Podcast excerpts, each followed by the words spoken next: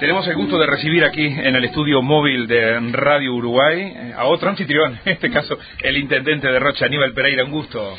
Buenos días, intendente. ¿Qué tal? Muy buenos días. El gusto es nuestro, que nos estén visitando. Sí, siempre se da esa, esa cuestión cuando eh, tenemos las entrevistas aquí de decirle bienvenido y bueno, eh, se, nos contesta exactamente de la misma forma, ¿no? Porque en realidad los visitantes somos nosotros, en este caso, con esta intención de ir a cada punto del país. Y para nosotros es muy importante que una radio de alcance nacional eh, esté visitándonos y de alguna manera también desde el lugar donde hacen la transmisión están hablando más de nosotros que de los temas que tienen para hablar. De nosotros digo del lugar donde están. este, y eso es muy bueno para cualquier territorio, para cualquier realidad de los 19 departamentos del Uruguay.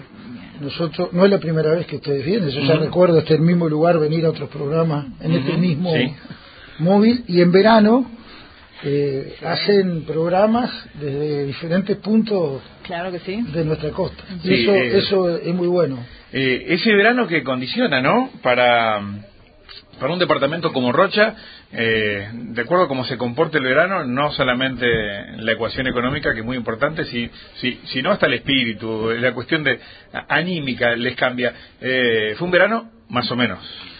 Fue un verano que de antemano ya sabíamos que iba a tener complejidades, ¿no? que iba a tener situaciones que, que iban de alguna manera a impactar eh, ya lo que fue a partir de mitad de año, del año pasado, a partir de lo que fue el descalabro en la economía argentina, la diferencia cambiaria incide tremendamente.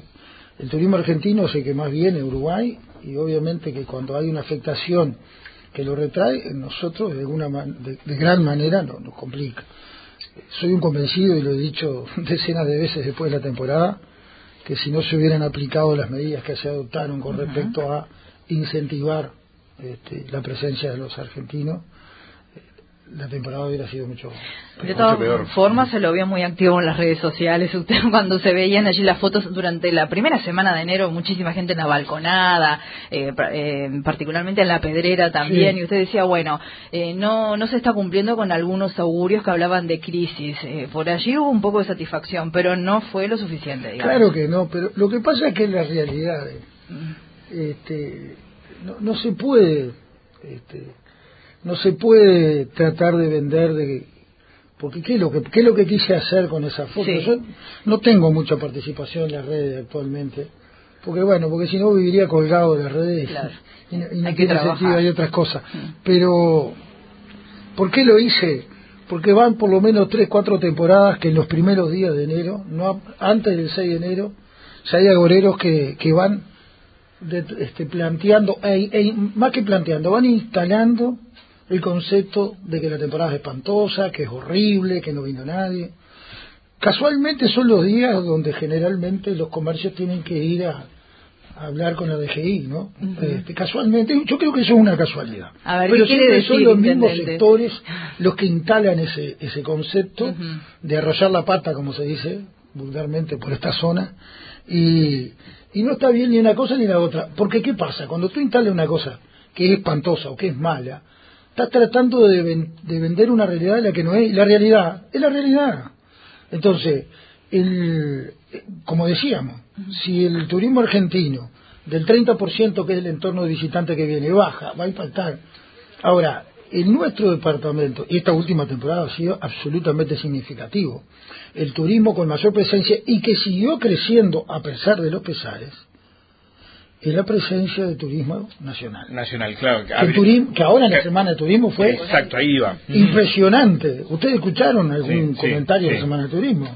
Aníbal, eh, eh, terminó la, temporada, digamos. Eh, formalmente, pasado turismo, arrancamos temporada baja. Y hay que aguantar, y hay que tener espalda ancha porque viene el periodo de baja eh, ¿Qué pasa con el sector turístico ahora? ¿Necesita ayuda? ¿De qué manera se puede se trabaja con el sector turístico para no perder puntos de referencia pensando en la temporada próxima que ojalá sea mejor? Si bien que, a ver, este, el turismo, como tú decías, es, es tremendamente importante para nuestro departamento porque nuestro departamento tiene características turísticas y por lo tanto el impacto del turismo y, el impacto de, la de lo que implica la economía. lo que es una actividad productiva básica distribuye, es, una actividad que distribuye. Ahora, este, obviamente que un mes, que a veces menos de, temporada turística, jamás puedes pensar que puede cubrir el, resto del año alguien. Entonces, tiene que seguir siendo, y, y en el caso de la propuesta turística nuestra, que es prácticamente sol y playa, tenemos que seguir con el énfasis de la propuesta turística fuera de estación, que no es sencillo, que no es sencillo, y que la única forma de que se puede seguir construyendo una, una, una política en ese sentido es como se ha venido construyendo en, en, lo que es la articulación pública-privada, porque tiene que haber inversión pública, tiene que haber inversión privada, pero tiene que haber una planificación conjunta con respecto a lo que es las decisiones con respecto a, las políticas de turismo, ¿verdad? Y ahora, este, el, a nosotros nos ha impactado más porque pasa, en Rocha no hay industria. No. Eh, la única industria que hay es este, en el norte a partir de lo que es el arroz. este, después tiene la frontera seca con Brasil, que ahí, digamos, lo más importante es lo que se genera en la frontera con el comercio. Después tiene el turismo.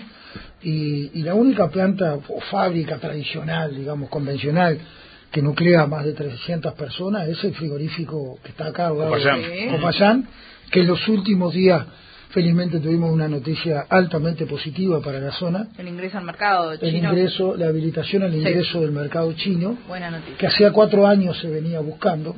¿Y qué significa eso? Significa nada más ni nada menos que el ingreso al mercado, la posibilidad de ampliar su producción, ya estaba muy compleja, si no se entraba a China, había, seguramente tenía que reducir la, digamos, la, operativa que tenía y eso iba a ser un impacto, un impacto complejo, pero esta realidad, que es una realidad como todas, hay que trabajarla, hay que, hay que, hay que hacer lo que está haciendo el país en materia de temas sanitarios, de colocación de los mercados. Y ahí hay un ejemplo que para nosotros es muy importante seguir construyendo con esa dinámica. Este, el año, en los últimos dos años tuvimos un impacto negativo. Eh, hoy para nosotros es el énfasis mayor que tenemos que hacer en nuestro departamento, la búsqueda de oportunidades de inversión y de desarrollo y de trabajo. Claro, porque, a ver, en un departamento donde la tasa de empleo más débil que el resto del, que el promedio del país, donde la informalidad es más alta, en Pereira, que el resto del país, donde más allá del frigorífico acá en la ciudad y de alguna otra alternativa alrededor, hay algo que genere la forestación que no es intensiva en mano de obra, aunque ha crecido en el departamento, el arroz, las plantas de, de, de, de Samán, de Copar, eh, bueno, y el free shop en la frontera y el turismo, hay poca cosa más. Eh, ¿Por dónde eh, puede aparecer alguna novedad desde el punto de vista del sector productivo y que genere empleo en Rocha? Bien, la costa, tú mismo lo decías, la costa Rocha, se ve a Rocha como a partir de lo que es la, propuesta turística, y, y sin duda que lo es así pero nos olvidamos de lo que es el puerto, de lo otro que genera el mar. En el puerto de La Paloma, en los últimos 10 años, ha habido una inversión histórica, desde la inversión pública para dinamizar el puerto. Y no ha habido, a pesar de toda esa inversión que ha habido, que se ha instalado allí, no ha habido, este, no se ha desarrollado una actividad que genere empleo, que genere, digamos, una producción y no estamos hablando de lo que fue el puerto en los 80 y en los 70 con la, pesca. no. Ah, pero hoy lo único que hay es el movimiento de madera. No, el movimiento de madera tampoco está. Hoy ah, ¿no? No. Hoy lo que hay son dos barcos que están haciendo la prospección en, aguas jurisdiccionales a varias millas del puerto. este, pero hay una oportunidad, o sea, el puerto de La Paloma hay que trabajarlo en función de lo que fue en su momento de la actividad pesquera y otras actividades conexas que pueden haber, ¿verdad? Este, la actividad pesquera quedó solamente con la actividad artesanal. Este, se ha hecho un, no sé si ustedes tuvieron la posibilidad de ir a La Paloma en estas horas que estuvieron acá, pero ha habido una inversión, yo le invito a que vayan, el puerto artesanal, toda la inversión que se ha hecho allí en el muelle es impresionante ha cambiado toda la zona. De ¿Y qué falta entonces, intendente? Eh, bueno, más coordinación. ¿Cuál es el tema? Mm. El tema es la pesca. Hay un número importante de barcos que, desde el punto de vista de lo que es, la, que es el problema que tiene Uruguay. Las empresas, ¿por qué se instalan en Montevideo? Porque más allá que el país le dé, tenga exoneraciones o, o que les dé al inversor diferencias digamos, de, incentivos para radicarse en el interior. Montevideo, Montevideo y el puerto Montevideo, el puerto Montevideo. Y pelear contra ese fenómeno no es sencillo. Es, hasta ir contra remo, contra la historia también, ¿no? Entonces, hoy hay, a partir de lo que se está generando con la construcción donde era el muelle Mancha, donde se tiene que construir en Montevideo toda la parte portuaria para UPM 2, sí. este, los barcos de pesca tienen que encontrar un nuevo lugar para operar. Sí, hay un, proyecto ya en camino hace largo rato de una terminal pesquera en Capurro, dentro del mismo, de la bahía de Montevideo. Pero el plazo, mm. la construcción del puerto, pero en junio se tiene que ir los barcos, ¿dónde van? Sí, y Mientras tanto, la otra terminal no está hecha. nosotros estamos peleando para que sea la Paloma. Para que vengan acá. Parte de esa... No puede venir toda la flota.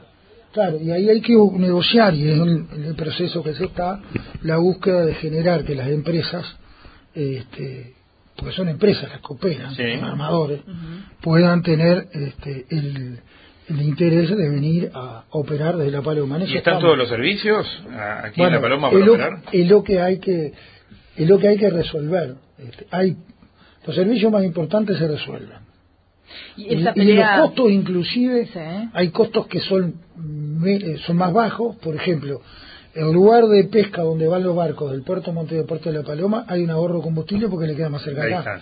Lo que hay que resolver es cómo se trae el combustible a menores costos, ¿verdad? Desde la planta hasta acá, porque ahí tienes más costos. Entonces todo ese andamiaje ¿Con quién la está dando esa pelea? ¿Con el apoyo del gobierno? Sí, claro.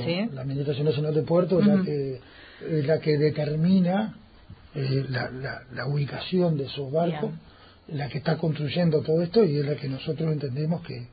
Eh, es la primera vez que lo digo porque yo creo que, que las cosas hay que trabajarlas en silencio, ¿no? Este, como ya estamos más cerca de los plazos, hay que trabajar. ¿Cuándo se concretaría? Si es que Esto lo digo como una posibilidad cierta de que genere Sí, una reloj, una movida, de año. Ah, una movida fuera de la temporada alta que genere en la zona, este, digamos, otra operativa de trabajo, de desarrollo, en un lugar que hay una inversión importante, que es un puerto para esas cosas, y que tenemos, que esa inversión que ha hecho el país tiene que tener algún tipo de, de resultado, ¿no?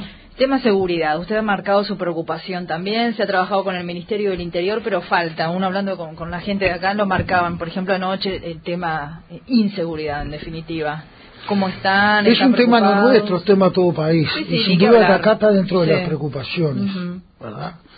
Eh, porque sin duda hoy tenemos dificultades que nos preocupan cada vez más en cuanto a cómo se, se dan determinados fenómenos que comienzan con la convivencia este, porque es inexplicable que en el lugar donde se roba, el 90% de lo que se roba se vende ahí. hay como una relación, hay, como una reacción contradictoria de la propia sociedad. Tiene miedo y se preocupa y quiere enfrentar la delincuencia, pero compra lo producido por, por la delincuencia. ¿Me explico? es claro. Entonces, eh, Acá en Rocha en los últimos días se ve, yo ando mucho en la calle, recorro, hablo con la gente, voy a los comercios. Este, a partir del programa de alta dedicación del pago, se nota la diferencia. A partir de lo que es también la incorporación de más efectivos de la Guardia Republicana en el departamento, se nota la diferencia. Ustedes recuerdan que más o menos por esta época, hace un año en el CHUI, se dio una sucesión de, ajustes de cuentas, de varios asesinatos, que en la frontera, la gran mayoría fueron del lado brasilero, pero como el que vive en la frontera ve el lugar como un solo lugar, desde el punto de vista formal, legal, no, no murieron en Uruguay, pero sí murieron, pero para la gente no, murieron acá, en el otro lado de la avenida, la presencia de la republicana fue, fue notoria en aquel momento, ¿se quedó? Es notoria, sí. Se quedó. Era lo que les planteaba la republicana, la presencia de la republicana a partir de este año, este, se aumenta la presencia de efectivos y se amplía los lugares físicos de donde está instalada la republicana. Desde el año 2014 estaba con una instalación fija en la zona de Aguas Dulce. En verano se reforzaba en dos puntos más. Eso era por la temporada veraniega, pero este año se incorporan casi 70 nuevos efectivos este, para todo el departamento, donde circulan en todo el territorio departamental de acuerdo a las dificultades que estén planteadas con respecto al delito. ¿Y es suficiente? Pues estaba preocupado por la falta de personal en la frontera, concretamente. No, nunca va a ser suficiente, porque siempre vamos a querer más, pero esto, si de 30 efectivos pasamos a tener 70 más, sin duda que hay una, una, una, una diferencia favorable y si tú andas de noche vas a ver que el patrullaje es constante. Vas a ver las camionetas del Pavo vas a ver las de la Republicana. Aparte nosotros tenemos un territorio que se ha ido ampliando en la costa particularmente hay territorios donde en invierno prácticamente vive muy poca gente por la cantidad de construcciones que, que prácticamente son de uso fin de semana o verano que bueno ahí hay un modo de delito diferente que la gente ingresa a esas fincas para robar cuando están vacías, todo ese tipo de cosas. Se ha hay sistema de videovigilancia que se ha instalado en la ciudad de Rocha y en otros lugares que se han instalado, que eso de alguna manera también es un complemento. Es, hay un fuerte trabajo parte nuestra con el Ministerio del Interior. En noviembre firmamos un convenio con el Ministerio para ingresar 20 efectivos a tareas que la Intendencia prioriza, que están vinculadas con el tránsito y el monitoreo de las cámaras el trabajo en conjunto.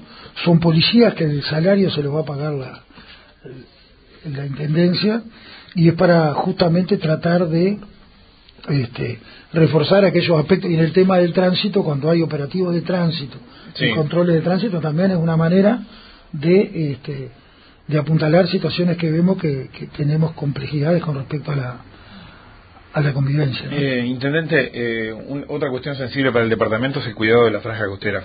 Sí. Y, en eso está con, con, con, una situación bastante tensa hace largo rato. Dentro de, un rato, después de las 10 de la mañana, vamos a tener a, a, los representantes de los pobladores permanentes de Cabo Polonio que en la semana pasada tuvieron una reunión que terminó algo agitada, incluso también con, con la Dirección Nacional de Medio Ambiente acá es un tema que es un tema que viene de décadas. No fue tan así, ¿sabes? ¿Sí? Bueno, la película que, que todo, se fueron tres y nos enteran cien. Lo que nos expresaron ellos y ah, vamos a preguntar luego. Siempre van a expresar a eso. ver, eh, ¿y por qué está tan tan complicada la cosa? No, no está complicada, no está complicada. ¿No? Lo que pasa es que a ver, si tú agitas el agua, ¿verdad? Y le pegas con un, con un palo, bueno, hay que agitarla el agua, no es que haya una ola de cuatro metros. Bueno, ¿qué, ¿qué, quiere decir con eso entonces? A ver. Hay... donde hay confrontación de intereses van a haber agites de agua. Que cuando hay intereses contradictorios. Nosotros hemos dicho desde el principio, desde el año 2009, el Polonio pasó a ser pasó a ser parte del Sistema Nacional de Área Protegida. A partir de esa nueva realidad, hoy yo le puedo decir con absoluta certeza que si no se hubiera instalado, como toda cosa nueva, genera contradicciones, genera eh, miedos, genera dudas, pero si no se hubiera instalado el SNAP, yo no sé cuál sería la realidad del Polonio, que es lo más preocupante. Una zona con un equilibrio muy frágil. Uno de los mayores que problemas que los mayores problemas que tiene el Polonio es la ocupación del territorio de manera ilegal.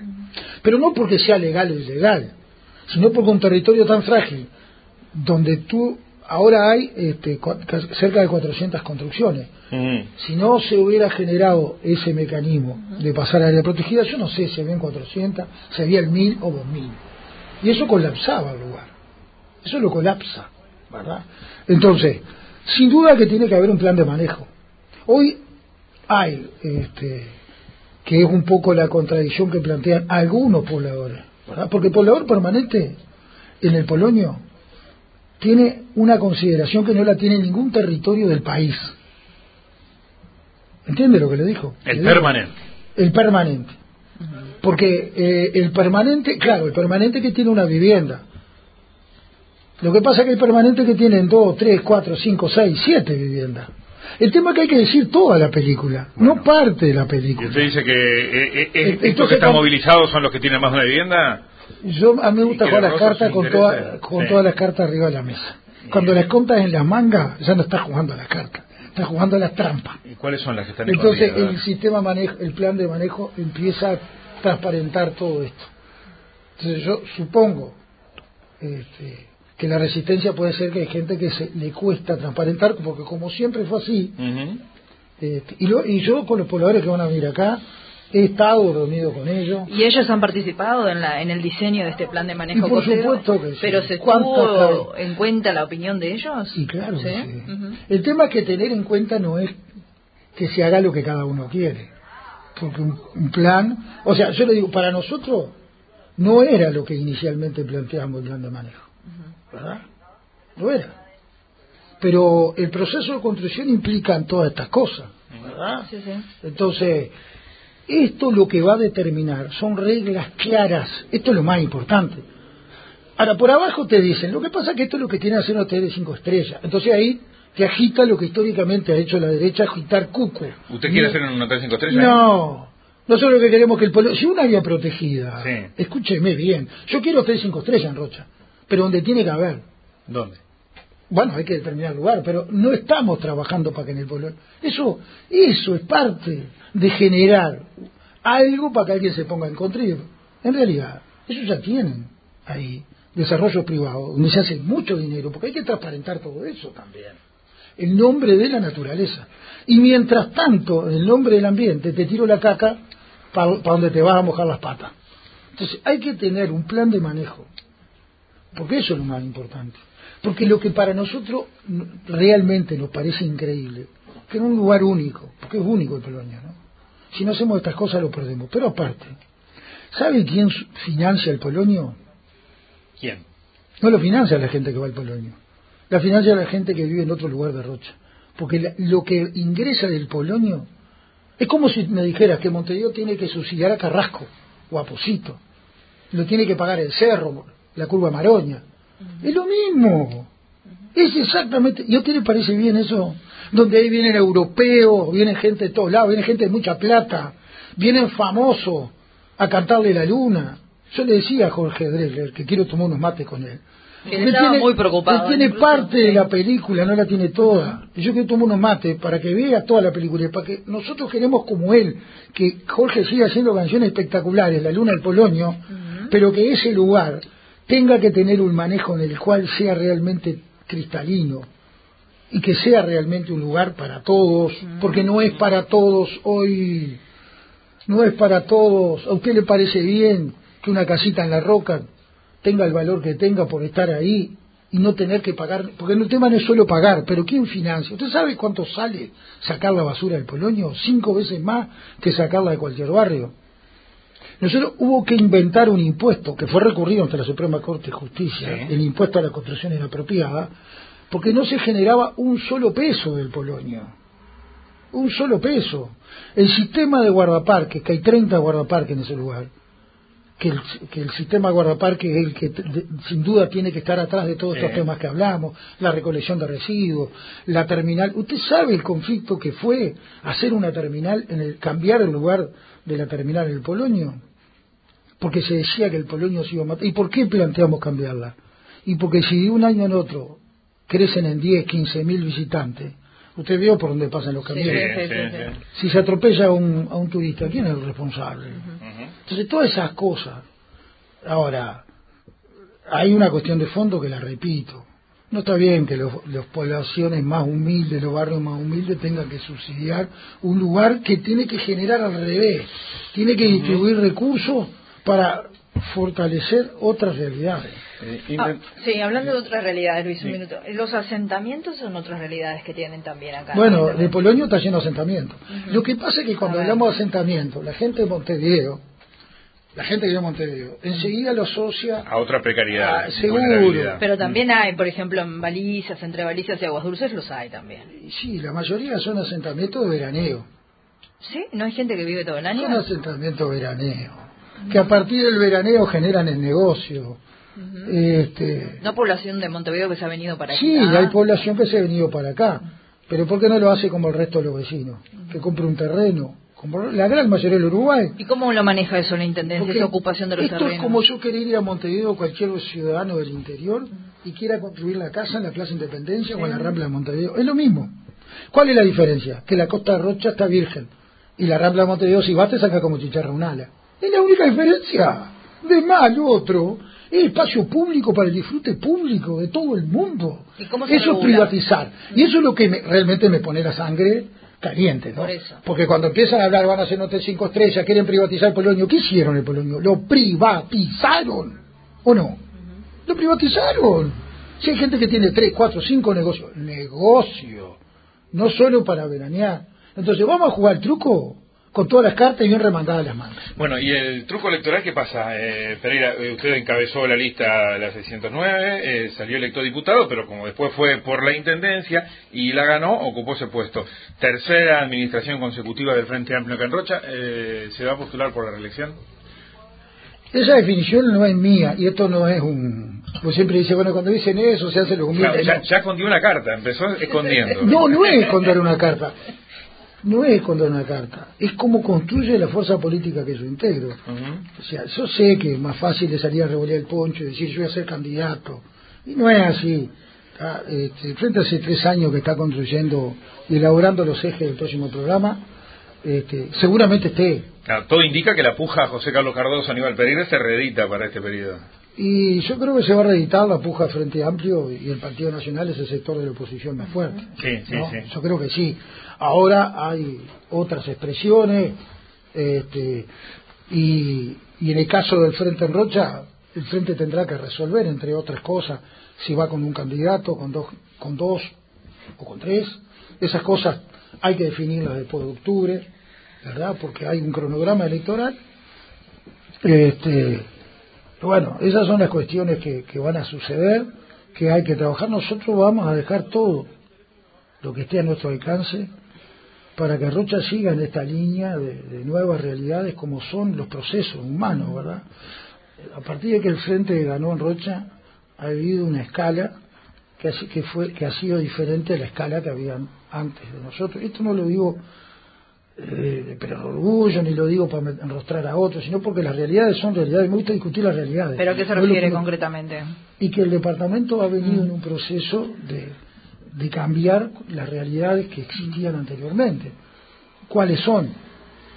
Eh, bueno, lo que están viendo donde están ustedes. Si ustedes han venido acá hace unos pocos años, acá prácticamente no había nada. Estaba el estadio a sus espaldas, la terminal no estaba, esta zona toda de desarrollo ha habido una inversión muy grande, este, y, y pueden ir a cualquier otro lugar de Rocha y es exactamente eso. ¿Por qué no pasaba antes? Y bueno, Rocha cuando asume el Chueco en el año 2005, tenía una deuda acumulada de más de mil millones de pesos. Mil millones de pesos para una intendencia donde el presupuesto eran 800 millones de pesos.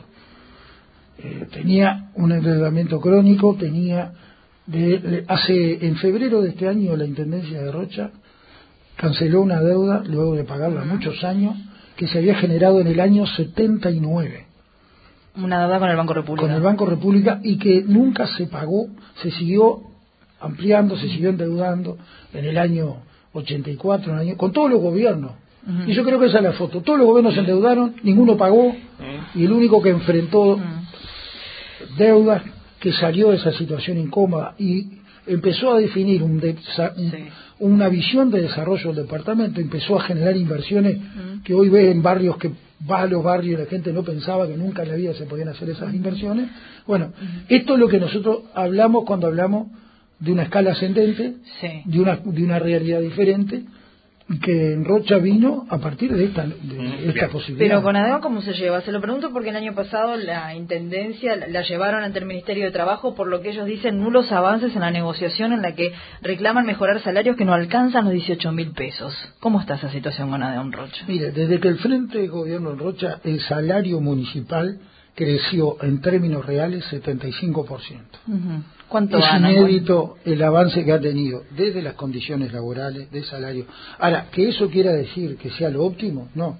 Quiere decir que tanto tiempo en una realidad este, con, con, esa significación ha sido desde que el Frente es gobierno.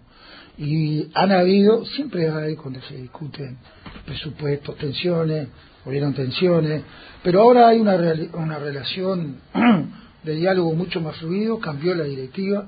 Lo que pasa es que la directiva anterior hoy son todos candidatos, candidatos a intendentes, candidatos. Entonces, este, a ver, no se pueden mezclar las cosas. Tú puedes ser del partido que quiera, ser candidato a lo que quiera, pero no me quieras hacer una campaña electoral vendiendo otra cosa que no es. Y eso era parte. Ahora se están viendo las barajas, ¿no? Hablando de barajas, siguiendo se están viendo. Y ellos se enojaron conmigo porque yo les dije que tres, cuatro parásitos no podían representar el conjunto de los trabajadores. Este, parásitos que lo único que querían, sí, es feo, pero mucho más feo es prestigiar el trabajo y la organización de los trabajadores. Utilizar a los trabajadores organizados para beneficios propios. Eh, dirigentes sindicales que hace cinco años y más no van a trabajar nunca han ido a trabajar, nunca. Esos son parásitos que se quieren aprovechar, se quieren aprovechar de la organización sindical y de la pelea de los trabajadores para beneficios propios. ¿Pero ellos son los que reclamaban Dirigente, el año pasado? Sí, claro, dirigentes hoy, que lo veo con las banderas, los actos, este, y candidatos, no solo con las banderas, los actos. Gente que puso comercio propio, que atiende el comercio y que no iba a trabajar. Por eso cambió. Ahora los representantes de los trabajadores de avión son trabajadores, son funcionarios, que hacen uso de la licencia sindical, porque es un derecho que tiene el trabajador agremiado, para defender los derechos, no para defender su interés o el peculio propio. Intendente Daniel Eso hay que cuidarlo mucho, porque es parte de la democracia. No hay, pero eso pasa en todos los sectores, ¿eh? no hay ni izquierda ni derecha. Cuando se distorsionan las herramientas, distorsionamos las verdaderas herramientas que tenemos para trabajar sobre las realidades. El sindicalismo uruguayo, la organización sindical, tiene muchas muertes, mucha sangre, mucha historia para que un, puñadito de oportunistas este, quieran sacar partido que son otras cosas, ¿no? Tal más para una película de Hollywood que para la pelea para los trabajadores. Intendente, gracias. Gracias. Por arribarse por acá. Sí, la seguimos.